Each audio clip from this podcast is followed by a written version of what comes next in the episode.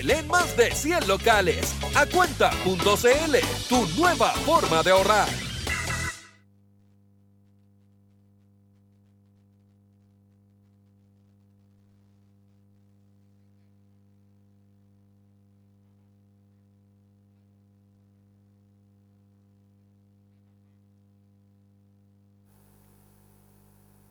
Ex convencionales de Ñuble anticipan más errores en la propuesta final de la nueva constitución. Comandos por el apruebo y el rechazo comienzan a tomar forma en Ñuble. Oposición regional critica dichos de Boric. De ganar el rechazo se iniciaría un nuevo proceso constituyente. Investigan accidente entre camiones que dejó un fallecido en Pemuco. Baja presencia de turistas en Quillón y Copquecura. Ningüe postula reconocimiento mundial de turismo rural confirman 93 contagios nuevos de COVID-19 en Ñuble. En lo nacional, el gobierno ingresará veto a proyectos de infraestructura crítica a petición de las Fuerzas Armadas. Detienen a hombre acusado de almacenar pornografía infantil en Hualpén. Tenía más de 1.700 registros. En el ámbito internacional, Sri Lanka vuelve a declarar estado de emergencia.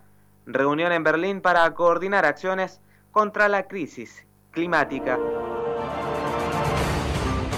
Noticias, edición mediodía, el noticiero más escuchado de Chillán. Para conocer la realidad de la región, debes escuchar Noticias en la discusión.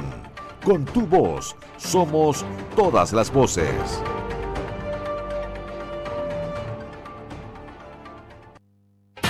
La emoción que buscas está en Curifor. Ven por tu All New Territory y paga la primera cuota en enero 2023. Consulta tu financiamiento. Tenemos una gran variedad para todos los gustos. Reserva tu Ford ahora, pronta entrega. Recibimos tu auto al mejor precio. Te esperamos en Curifor, Avenida Brasil 954 Chillán y en Ruta 5 Sur, Chillán Viejo. Cotiza online tu Ford. Consulta tu modelo en curiforchile.cl. Ford, Curifor, confianza y seguridad toda una vida. Curifor, más de 50 años en el corazón de Chile.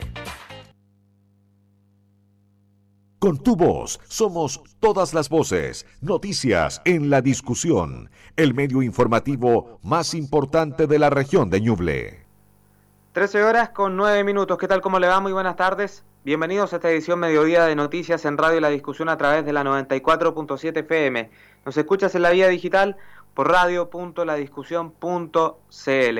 Le saluda cordialmente el periodista Matías Lagos en este martes 19 de julio de este 2022 al menos ya está más despejado puntualmente como se amaneció durante esta jornada.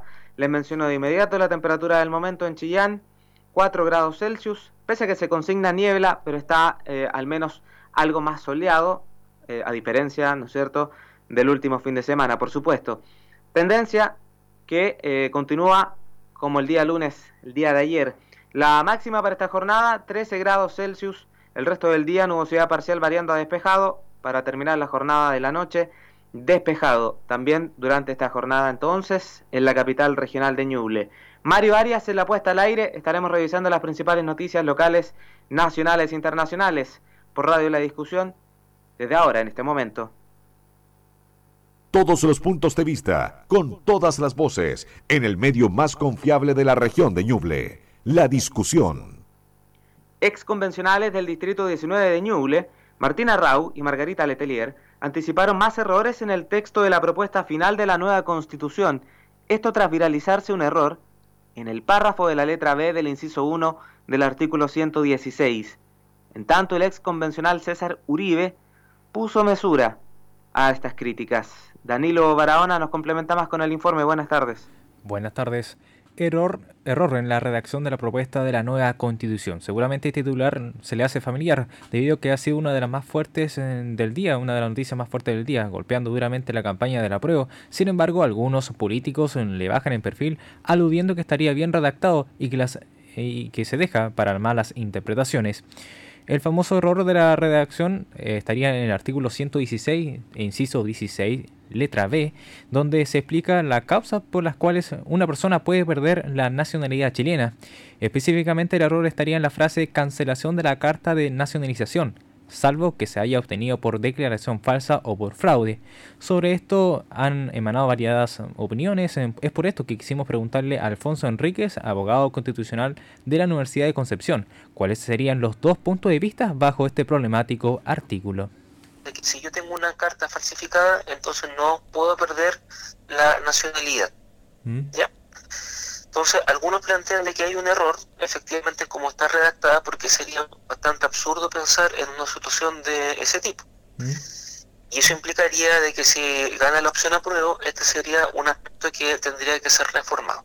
Ahora, otra forma de verlo eh, distinta es que aquí no, no hay un error, no que si la carta es falsificada o no está dada en conformidad con la ley, eso significa que la carta es nula, no existe. Por lo tanto, no hay nada que cancelar y esta persona podría someterse a sanciones, ¿no es cierto?, o a las responsabilidades que, establece la ley. Entonces, ese, es el problema en general y son las dos posturas que existen. Mientras el ex convencional por Ñuble Martín Arrao enfatiza que el artículo está mal redactado debido a la rapidez que se realizó la entrega del texto constitucional. No, no, claramente el artículo está mal redactado. Eh, esto fue por la premura que se hizo en los últimos días la reacción del texto constitucional. La gente recordará que ni siquiera se envió con anticipación, nos entregaron el texto ahí en la misma ceremonia, no hubo mucho espacio para poder ser revisado. Y, es lamentable porque ya es una constitución que, que, aparte de todas las modificaciones que se han planteado que hay que hacerle, hay, modificaciones ahora por errores de redacción, digamos. Así que bueno, seguiremos revisando el texto a ver qué otras sorpresas pueden haber. Por otro lado, el ex convencional Poñuble César Uribe comentó que el artículo tiene como una redacción extraña que permite las malas interpretaciones. Sin embargo, en lo concreto no perjudicaría nada, bien digo. Tiene una redacción extraña que se presta para malas interpretaciones y no es claro, no es lo suficientemente claro. En ese sentido estamos de acuerdo. Eh, lo importante es dos cosas desde mi punto de vista. Lo primero, que en términos prácticos y concretos no significa mucho, porque mm, evidentemente que una declaración falsa es falsa y por lo, y por lo tanto no es válida.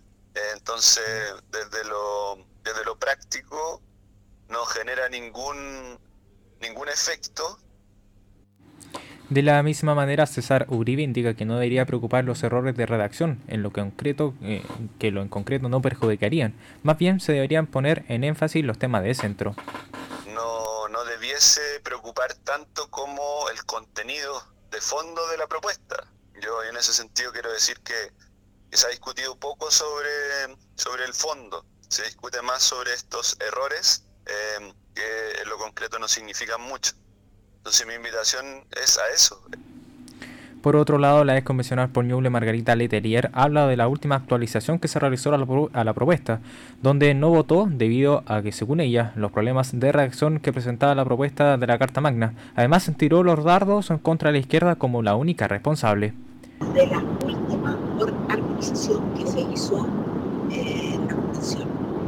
Y en esa votación nosotros no votamos no, es que votáramos abstención, sino que decididamente no votamos porque encontramos que el texto de los artículos en general está mucho problema de redacción y por supuesto de contenido también.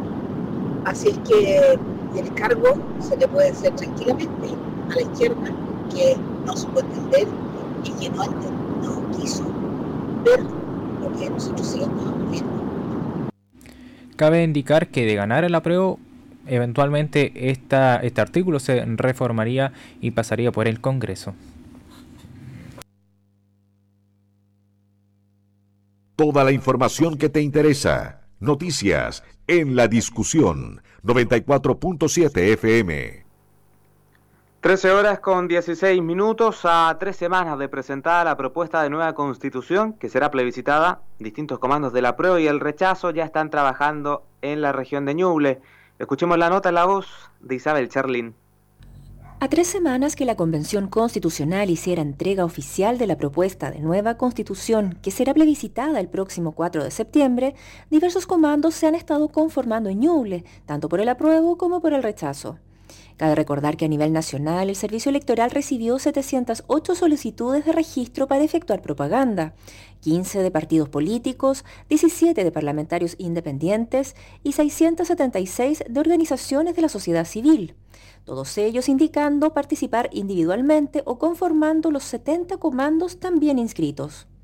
A nivel regional, por el apruebo se han constituido distintos grupos, entre ellos Socialismo Democrático, conformado por el Partido Socialista, PPD, Partido Radical y Partido Liberal. Yesenia Figueroa, presidenta regional del PPD, explicó que como colectividades políticas esperan trabajar porque triunfe la opción del nuevo texto.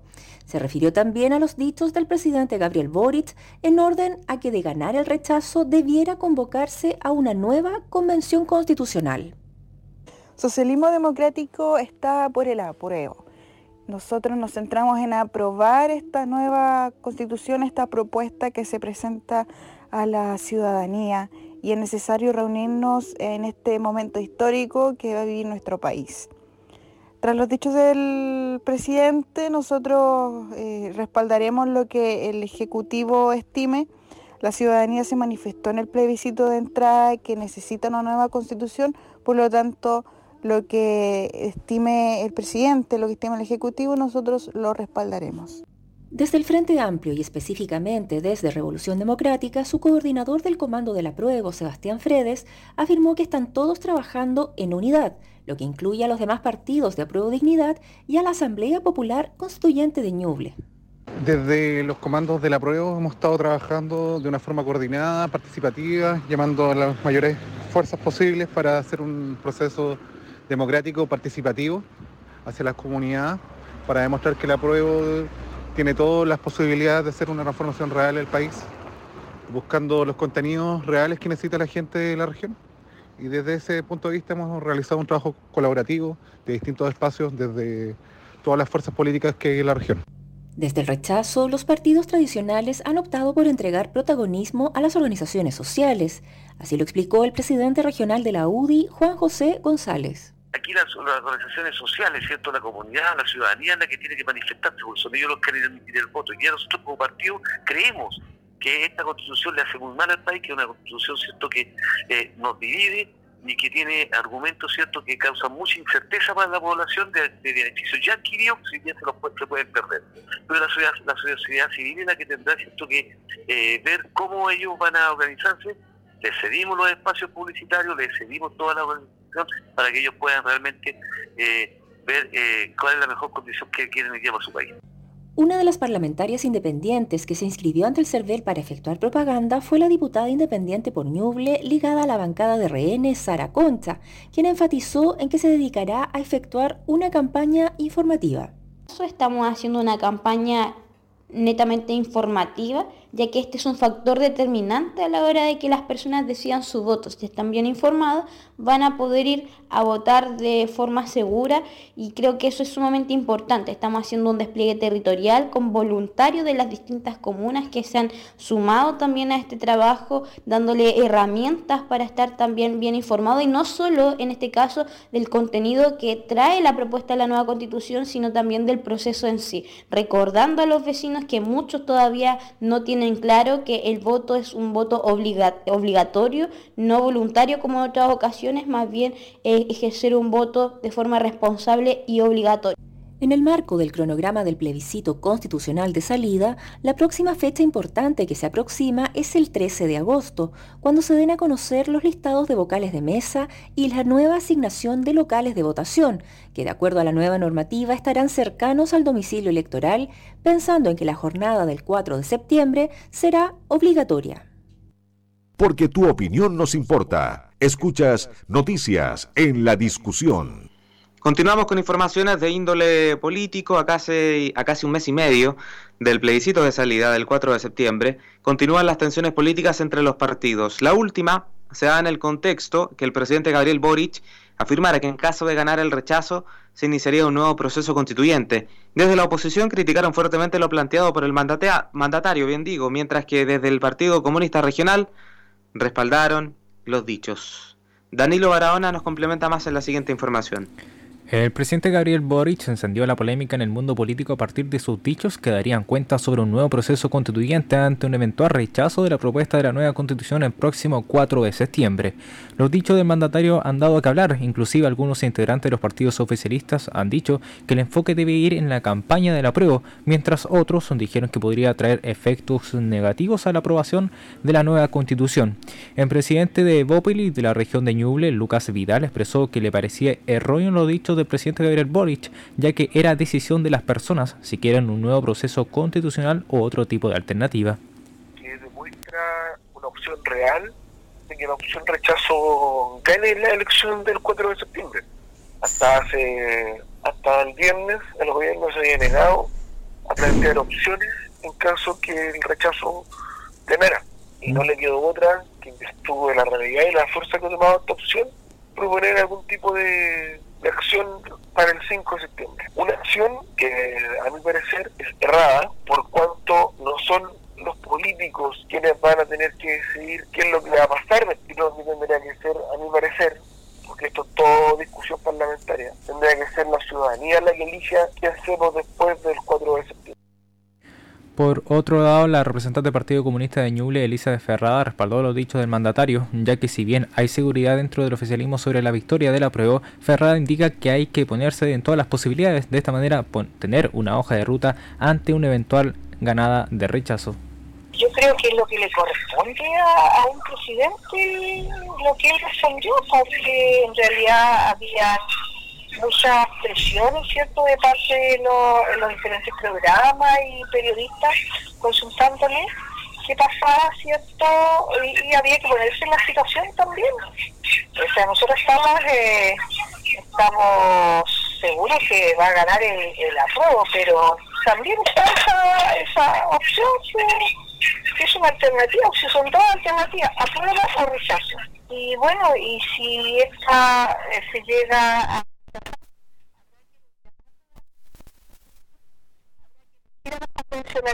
y habrá que hacer nuevamente el proceso democrático. Mientras la presidenta del Partido Socialista de Ñuble, Brígida le expresó que el proceso debe culminar con el apruebo y el rechazo, sin entender, sin extender el nuevo proceso constituyente que implicaría más gastos fiscales. Esto tenía que culminar en el apruebo y rechazo. Solamente son dos opciones. El 4 de septiembre se tiene que visualizar y es muy claro que si se aprueba, esta eh, nueva constitución tendrá eh, lo, perfeccionará el, Congreso si se da y, si se rechaza es mantenernos con lo que tenemos. O sea así de claro ah, estar, eh, estar gastando haciendo no, no sé no eso fuera la regla del juego. Yo creo que es lo que hay que respetar por otro lado, el representante de Democracia Cristiana Indelfonso Galaz comentó que le parecía pretencioso lo dicho el presidente Gabriel Boric. Sin embargo, le parece positivo que se den a conocer alternativas ante no rechazo. No obstante, expresó que la decisión de, la deben tomar las personas y no el oficialismo. Eh, fijar el sentido y el alcance de las palabras me parece un poco pretencioso, pero desde ya me parece absolutamente positivo, positivo de que haya un plan B puesto que el Ejecutivo hasta la hora no, no había dado señales. ¿Qué ocurriría si triunfara una de las dos posiciones, que es el rechazo? Eh, mirado en esa perspectiva, yo creo que es altamente positivo. Lo segundo es que el mandato, por cierto, que no le corresponde al Ejecutivo y a nadie en particular, sino que le corresponde a la ciudadanía. Cabe señalar que aún se perciben las repercusiones de los dichos del mandatario, dichos que emanaron bajo la presión de los medios de comunicación, con preguntas que hacían alusión a lo que pasará si la alternativa rechazo gana, la, gana eh, el plebiscito de salida, por lo cual deja a la incertidumbre si existe un, plazo, un plan serio, conversado, sobre un eventual rechazo de la propuesta de la nueva constitución. Periodismo regional, con noticias de verdad, noticias en la discusión. 13 horas con 26 minutos, continuamos la revisión de las noticias mediodía, dejamos de lado materia política, entramos a la lista policial, como Juan Manuel Soto Duarte, de 47 años, fue identificado el conductor fallecido en el accidente de tránsito registrado al anochecer de este lunes en la ruta 5 Sur, a la altura de Pemuco, y en el que se vieron involucrados tres camiones. La víctima era uno de los choferes de estos. La fiscal Claudia Zárate precisó que el camión que guiaba al fallecido fue impactado por otro vehículo de carga que conducía Francisco Vallejo Saavedra, quien resultó herido de gravedad y precisamente por estar muy delicado de salud no podrá ser formalizado por cuasi delito de homicidio durante esta jornada. Esta es una investigación que evidentemente sigue adelante y oportunamente, ya habiendo una mejora en la salud del imputado, se le formalizará por su responsabilidad en estos hechos, precisó la fiscal Claudia Zárate. El día de ayer, 18 de julio del 2022, en horas de la tarde, en la altura del kilómetro 445, la ruta 5 Sur, eh, se produjo un accidente en el cual se, encuentran involucrados tres camiones, eh, lo que llevó a la suspensión del, tránsito. Eh, posteriormente se determinó por fiscal de turno que concurra personal de la CIA especializado para la investigación en estos accidentes del tránsito, quienes en forma preliminar eh, establece que uno de los conductores del camión, que el cual se encuentra actualmente en el hospital en estado de gravedad, eh, no estando atento a las condiciones del tránsito, eh, colisiona con uno de los camiones, los cuales produce después posteriormente el choque por alcance al tercer camión involucrado. Eh, no se pudo llevar a cabo la formalización en contra del conductor eh, eventualmente responsable en este accidente, toda vez que la gravedad de sus lesiones ha impedido aquello. Eh, sin perjuicio que evidentemente esta es una investigación que se seguirá adelante y, y oportunamente ya habiendo una mejora en su salud se formalizará el imputado por su responsabilidad en estos hechos. El trabajo de carabineros de la CIAT en el kilómetro 445 de la Ruta 5 Sur, el lugar del accidente, permitió establecer la responsabilidad de este último chofer quien provocó la colisión al no estar atento, como lo decía la fiscal, a las condiciones de tránsito y no percatarse del vehículo que le antecedía. El tercer camión involucrado fue impactado por alcance por los dos anteriores. Con tu voz somos todas las voces, noticias en la discusión, el medio informativo más importante de la región de Ñuble. La emoción que buscas está en Curifor. Ven por tu All New Territory y paga la primera cuota en enero 2023. Consulta tu financiamiento. Tenemos una gran variedad para todos los gustos. Reserva tu Ford ahora, pronta entrega. Recibimos tu auto al mejor precio.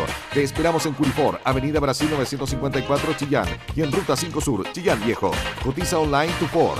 Consulta tu modelo en curiforchile.cl. Ford, Curifor, confianza y seguridad toda una vida. Curifor, más de 50 años en el corazón de Chile. Este 4 de septiembre se parte del plebiscito constitucional. A partir del 13 de agosto deberás revisar en cervel.cl o llamando al 606.166 si fuiste designado vocal de mesa. En caso de no poder cumplir con este deber, deberás presentar tus excusas los días 16, 17 o 18 de agosto ante la Junta Electoral de tu domicilio electoral. Recuerda, desde el 20 de agosto podrás consultar si tus excusas fueron aceptadas o si fuiste designado vocal reemplazante. Y no olvides que para votar es clave saber dónde, ya que tu mesa no será la misma y tu local puede haber cambiado. Porque tú decides, vota. Servicio Electoral de Chile. CERVEL. GAES, una marca Amplifon, líder en audífonos para pérdida auditiva. Te espera en su nuevo centro GAES Chillán, con una increíble promoción. Lleva hasta un 20% de descuento en tu primera compra y abona hasta en 12 cuotas sin interés. Además, realizándote un chequeo auditivo, obtendrás un regalo sorpresa. Visítanos en Constitución 643, agendando una cita previa a través de www.caes.cl.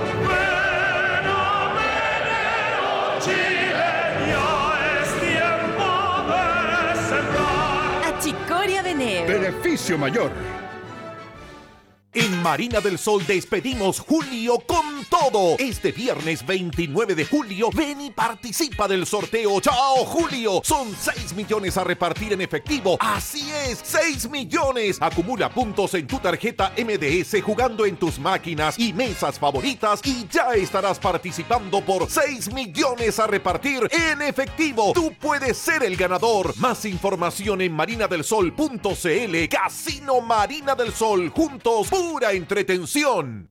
La seguridad para tu hogar o tu empresa es muy fácil de conseguir. Sescorp, una empresa líder en Chillán y con servicio para toda la región de Ñuble. Alarmas con aplicación al celular, botón de pánico a distancia, móvil de verificación, monitoreo las 24 horas. Comunícate con nosotros. Alarmas@sescorp.cl. Fonos 422-321-249 o 422-243-893. Sargento Aldea 427 en la web www.sescorp.cl. Central de Alarmas. Tu protección es nuestra misión. Este invierno ayudamos y compartimos más unidos que nunca. Compra, regala y ayuda con tu gift card unidos a Fundación Las Rosas. Servicio jesuita a migrantes, comida para todos y Fundación Nuestra Casa en alianza con Jeff por Chile. Porque en Unimark nos ponemos con el 10% de las ventas de nuestras gift cards para ayudar a quienes más lo necesitan. Unimark, siempre junto a ti y junto a todos los chilenos. En FIA, la Fundación para la Innovación Agraria del Ministerio de Agricultura, apoyamos las buenas iniciativas e ideas que agregan valor en el agro. Entra a www.fia.cl y entérate de los distintos instrumentos, líneas de apoyo y servicios que tenemos para impulsarte a innovar. Porque en Chile, la innovación está en marcha. Todos los puntos de vista, con todas las voces, en el medio más confiable de la región de Ñuble, la discusión. 13 horas con 33 minutos, ya estamos de regreso en esta edición mediodía de noticias por la discusión. El próximo martes el gobierno regional sesionará en la comuna costera de Copquecura.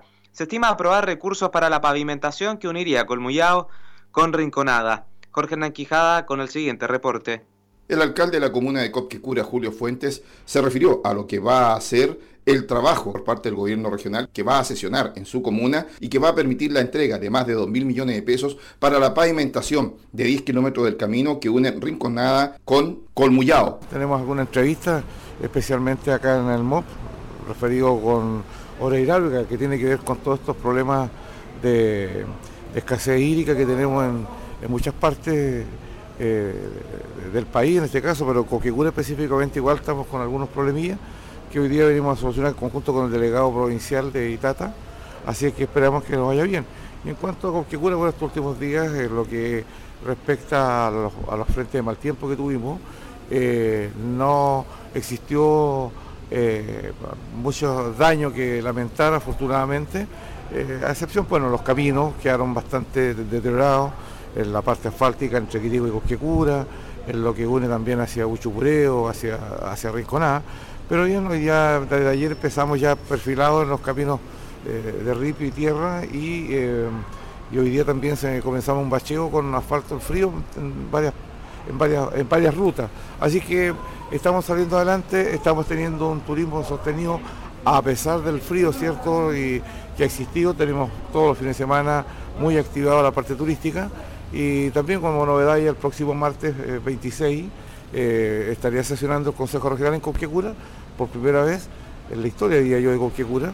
Así que estamos preparando todas las coordinaciones necesarias para, para poder ¿cierto? recibirlos como, como corresponde y principalmente también eh, eh, dar la bienvenida a, los proyectos que a Conquecura le interesan, como es el caso que se, está, se estaría ratificando la aprobación de 2.200 millones de pesos para la, construcción del camino pavimentado básico entre Caleta Rinconada de Taucú y el sector de Colmullado en una extensión de poco más de 10 kilómetros que por supuesto le va a traer un tremendo eh, desarrollo turístico a ese sector y por supuesto un avance más para Conquicura en mejorar la calidad de vida de nuestra gente. Sobre la costanera de Huchupureo que ya fue entregada al uso público? Eh, bueno, la costanera de Huchupureo también está ya recepcionada en forma definitiva y lo que significa que eh, estamos a punto de inaugurarla, va a ser eh, recepcionada ¿cierto? por el municipio, hoy en día está en manos de la, de la Dirección de Obras Portuarias, pero está muy bonita, está ya habilitada para la gente, así es que estuvimos nosotros visitándola hace un par de días atrás,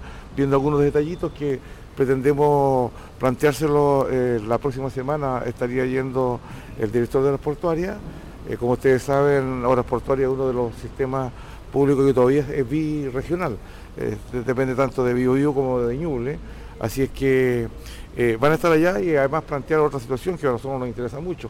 Ya estamos en contacto con el gobernador regional, en donde vamos a, instaurar por primera vez la, la mesa cierto del uso del borde costero, la comisión del del, borde costero que eh, le da la posibilidad a, a en este caso como la costa oficial de la región de Ñuble, tener eh, acceso a, muchas situaciones que tienen que ver con el mejor aprovechamiento del territorio del borde costero de la región de Ñuble. El alcalde de Cosquecura señala que de esta manera se siguen recibiendo un gran número de turistas durante los fines de semana y que se espera que en los fines de semana de fiestas patrias esto pueda aumentar para que el rubro gastronómico y hotelero de la comuna pueda seguir desarrollando mejoras en materia de emprendimiento. Toda la información que te interesa. Noticias en la discusión 94.7 FM.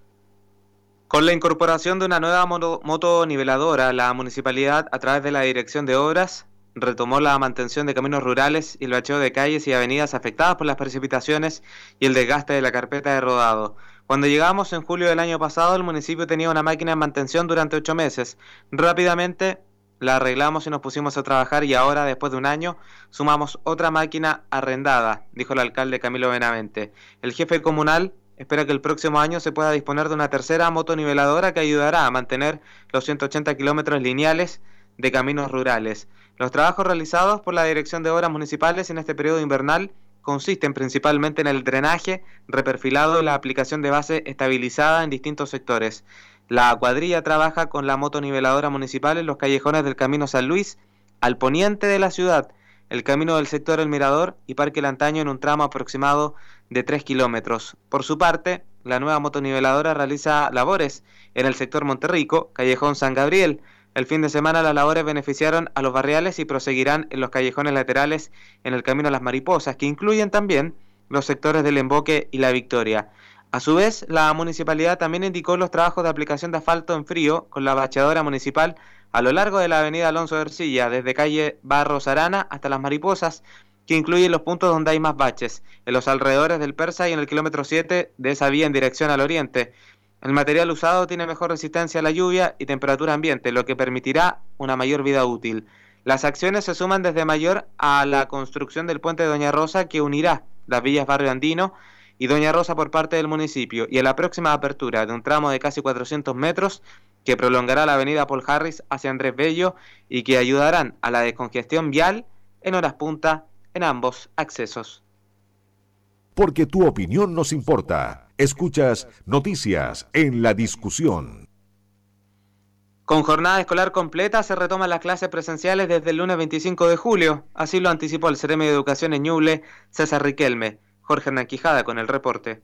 El Ceremi de Educación se refirió durante esta mañana a lo que es la vuelta a clases este día lunes 25 de julio, en donde todos los establecimientos educacionales de la región tendrán que nuevamente abrir sus puertas y lo harán con jornada escolar completa. Efectivamente, el lunes 25 ya los niños y niñas eh, a nivel nacional y de nuestra región ingresan a clases. Eh, hasta el momento esa fecha se mantiene a firme. Eh, nosotros igual hemos hecho un catastro eh, a nivel de la región, del estado de los establecimientos educacionales en relación con el frente de mal tiempo que, ha impactado digamos, al país. Eh, hasta el momento no tenemos eh, informes de establecimientos que no puedan iniciar su proceso normal. Hay algunos casos de caminos que están en mal estado, pero que los municipios han planteado que antes que se inicien las clases los van a tener ya reparados. Ah, obviamente de que aquellos establecimientos que pueden estar aislados en su momento o, en situación o en condiciones que no permitan el normal desarrollo de clases, nosotros vamos a autorizar para que eh, tengan un calendario diferenciado y dar las facilidades necesarias. Eh, lo otro es que eh, los establecimientos vuelven con jornada escolar normal, completa.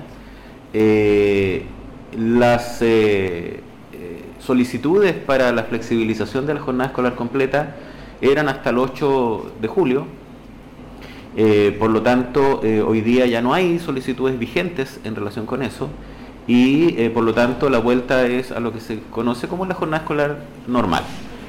No obstante aquello, nosotros enviamos un oficio a todos los, sostenedores señalando esto, pero a la vez también planteándole a los directivos de los establecimientos educacionales que hay ciertos elementos de la flexibilización de la jornada escolar que son interesantes como para que las comunidades le den una vuelta, como por ejemplo el apuntar a que en el tiempo en que los niños tienen que estar en el establecimiento educacional se pueda mantener, por ejemplo, un énfasis en los talleres de formación integral y en una mirada más integral de la formación de los estudiantes. O sea, los establecimientos desde el punto de vista de la estructura horaria tienen que volver a la jornada normal, pero lo que hagan dentro de la jornada escolar normal puede efectivamente ser parte de alguna mirada que tengan las comunidades en relación con fortalecer temas que a lo mejor antes de la pandemia, antes del regreso a clases normales, eh, no existían. Eh, como por ejemplo un énfasis en actividades deportivas, recreativas, culturales. Sobre lo que es la conformación de la Mesa Regional de la Educación. Con todos los servicios eh, educacionales, nos reunimos hoy día con Integra, con Junji, con Junaed y con la Superintendencia de Educación y constituimos la mesa, la mesa de educación de la región de Ñuble, eh, eh, mesa que va a tener un funcionamiento ¿no es cierto? regular, se va a reunir una vez al mes para intercambiar opinión, visión de lo que se está haciendo.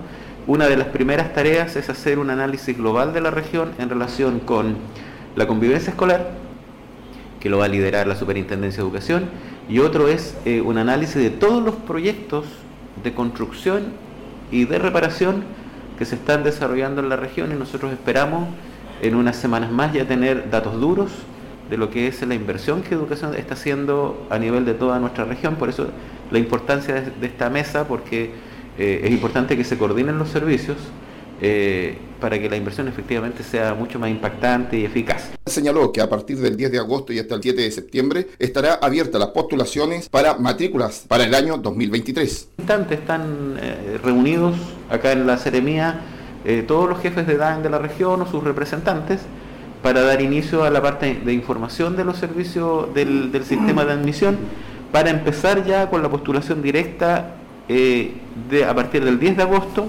postulación que terminaría el 7 de septiembre. Digamos. Ese es el periodo de postulación de eh, la admisión escolar y los resultados eh, estarían el 24, del 24 de octubre al 28 de octubre estarían los resultados de, estos, eh, de este proceso.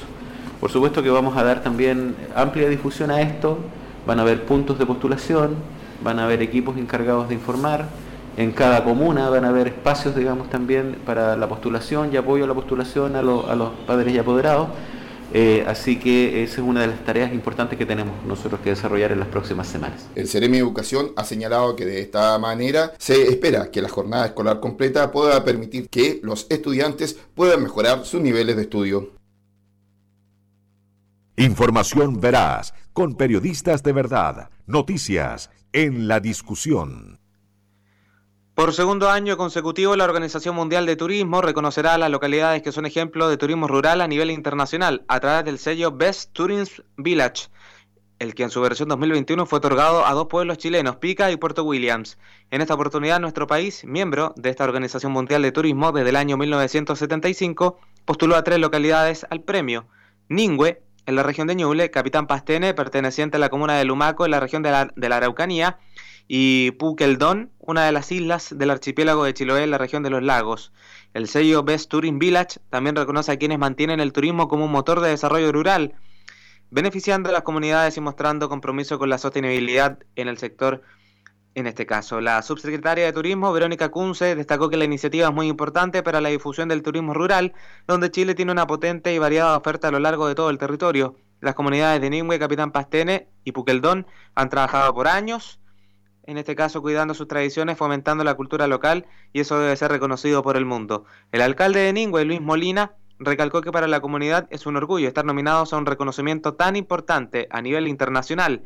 Desde el principio, en este caso de los eh, en el, municipio, una de nuestras prioridades ha sido apoyar a los artesanos y proteger las tradiciones como el sello de origen de nuestra chupalla, nuestras colchanderas o lo relacionado con Arturo Prat, un recurso esencial para desarrollar el turismo en nuestra comuna. Se espera que la Organización Mundial de Turismo entregue los resultados de esta postulación a fines de este año.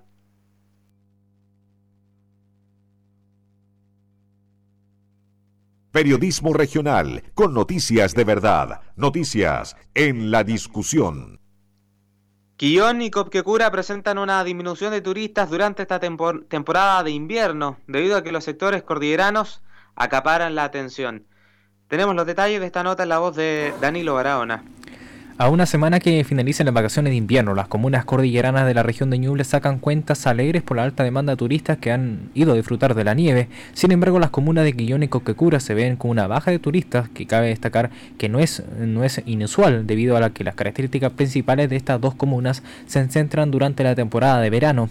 El presidente de la Cámara de, Turismo de Quillón, Andrés Empaquien, da cuenta de la baja de turistas en la comuna, argumentando que el crudo invierno que ha hecho que las personas prefieran ir a otros lugares de la región. Hay varios factores que han influido últimamente en la menor venida de, pasajeros a Quillón. Uno es el tema del invierno que ha sido más crudo, con mucha lluvia. Yo creo que ya todo el público, la gente, se habían acostumbrado a, a inviernos sin agua, sin lluvia, sacar a los niños a pasear en las vacaciones de invierno. Y esta, en esta oportunidad, como llovieron 15 días prácticamente de las vacaciones, de las vacaciones no se ha visto, no se vio llegar el público ni los fines de semana. ¿Mm? Los viajes también interregionales que son promocionados por Ternatur, los he visto bastante escasos. Mientras el alcalde de la comuna Coquecura, Julio Fuentes, comentó que el turismo se ha mantenido y para la temporada de invierno se registran números verdes, considerando que durante la temporada invernal suelen bajar las visitas en la zona costera. Eh, el turismo de invierno, entre comillas, en Coquecura no ha caído. Yo diría que muy por el contrario, nosotros estamos con mucha gente, tanto en las y los fines de semana aumenta considerablemente igual a pesar de eh, el frente mal tiempo que azotó toda la zona, que muchos caminos no están muy en buenas condiciones, producto de la lluvia, pero eh, sin embargo eh, ha ido funcionando y está fluyendo en óptimas condiciones lo que lo que es la, visita de, la gente cierto a, a. Por último, la directora de Senadur, Heidi Nostroza, comenta que las comunas cordilleranas, eh, eh, como es típico en temporada invernal, se están llevando la mayor parte de los turistas. Bueno, tradicionalmente la temporada de invierno en la región de Ñuble presenta un mayor foco de atracción en las comunas de montaña, como es el caso de la comuna de Pinto, con Valle Las Tracas, la comuna de San Fabián.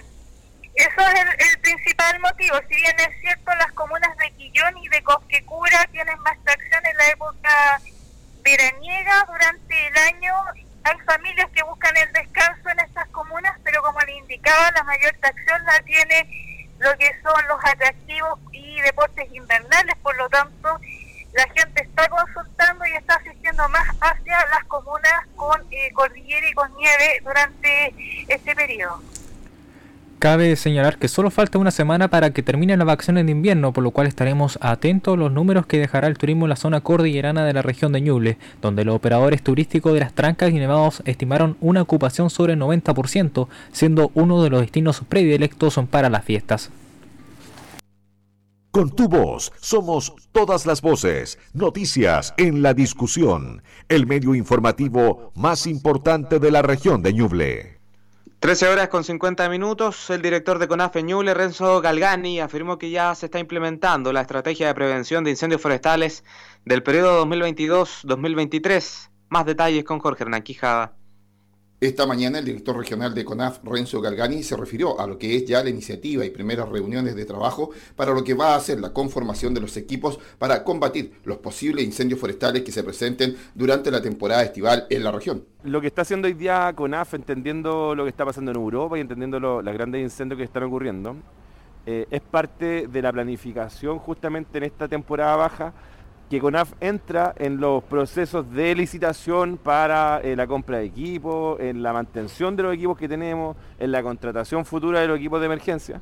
Por lo tanto, lo que estamos haciendo hoy día, y, en forma más directa quizás, eh, y, distinto a los años anteriores, trabajar en un diplomado que hoy día estamos diseñando con el, con el Instituto Virginio Gómez en combate para el fuego de las, de las comunas de la región de Ñuble.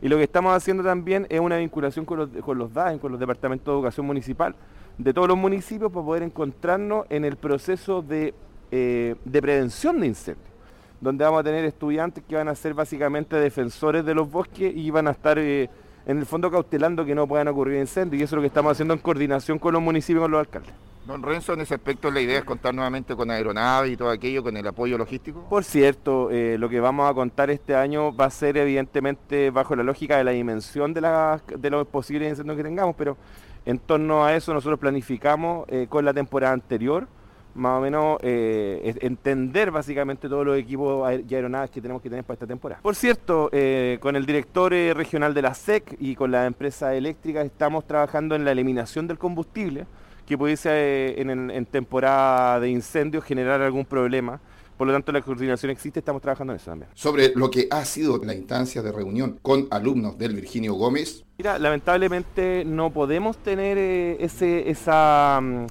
esa proyección eh, de, de incendios. Lo único que podemos decir y podemos establecer es que CONAF está en urgencia, está constantemente en urgencia entendiendo que las condiciones generales del clima son distintas a las de años anteriores.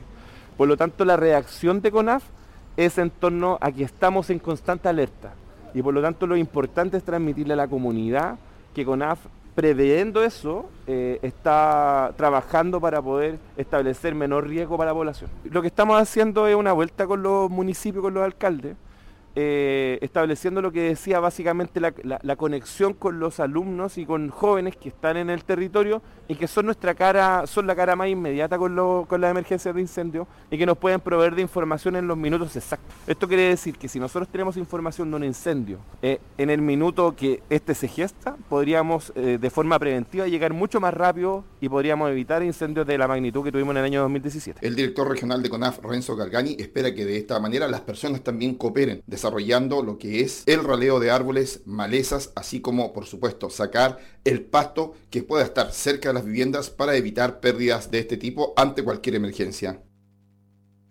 Indicadores económicos en la discusión. El dólar esta jornada a esta hora registra los 928 pesos, la unidad de fomento 33.301 pesos y la unidad tributaria mensual de julio 58.248 pesos.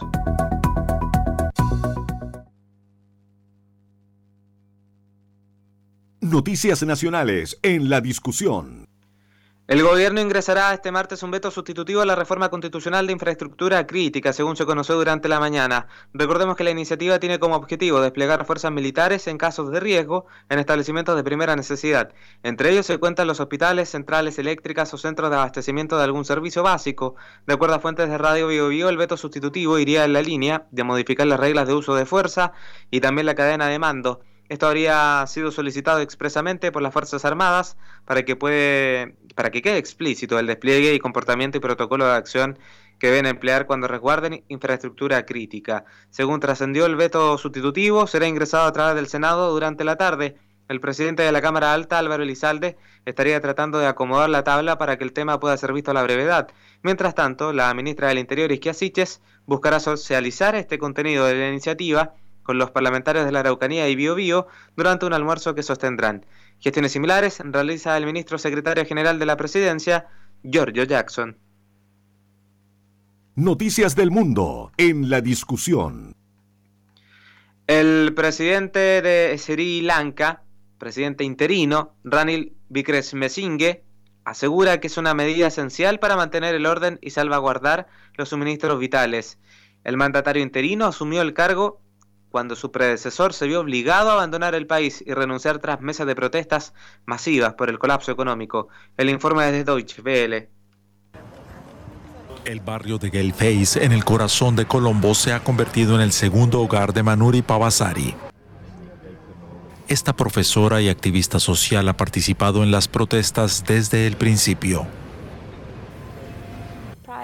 Antes de las protestas callejeras, utilizábamos las redes sociales para expresar nuestro descontento con el gobierno. Posteábamos críticas y escribíamos en los periódicos, pero nos dimos cuenta de que no era suficiente. Comprendimos que había que hacer más.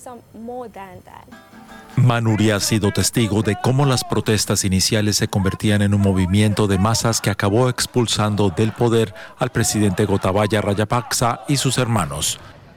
El desencadenante de las manifestaciones fue la crisis económica. Para los ciudadanos cada vez es más difícil adquirir bienes esenciales como combustible, medicamentos o incluso comida. El futuro de la policía y el gobierno de Sri Lanka se está dibujando ahora mismo en el Parlamento. Lo que la gente quiere es un nuevo gobierno y un líder que lo saque de la crisis económica y ponga fin a las dificultades cotidianas. La dimisión de Rayapaksa ha dejado un vacío político. La gente aquí es relativamente optimista respecto al futuro. Con el cambio de sistema confiamos en que haya cierta estabilidad en el país, algo parecido a la estabilidad. Veremos qué ocurre, pero estamos esperanzados. Tienen que devolvernos la confianza en que resolverán nuestras necesidades básicas. No sabemos cuándo volverá la electricidad y cuándo llegará el próximo cargamento de combustible. La gente está cansada de líderes incapaces. Este cambio de liderazgo político causó un gran caos en el país. Espero que con un nuevo gobierno, una nueva visión y un nuevo país se pueda resolver toda esta situación. Pero la lucha aún no ha terminado. Manuri ha venido para hablar con sus compañeros sobre cuál es el camino a seguir. Continuaremos luchando. No hemos encontrado todavía una solución a los problemas de este país. El gobierno tiene que entenderlo y debe enfrentarse a esta situación. Hasta que aborde los problemas, seguiremos manifestándonos. Manuria asegura que en el proceso ha crecido como persona y ha forjado buenas amistades. Pero si de algo está segura, es de que todavía queda mucho por hacer. El pronóstico del tiempo en la discusión. A esta hora la capital regional de Ñuble registra la temperatura de 5 grados Celsius. Lo consigna con niebla, pese a que también, por cierto, está despejado en algunos sectores de Chillán. Máxima para esta jornada de 13 grados Celsius. Nubosidad parcial variando a despejado durante la tarde y noche en el centro de Chillán durante esta jornada.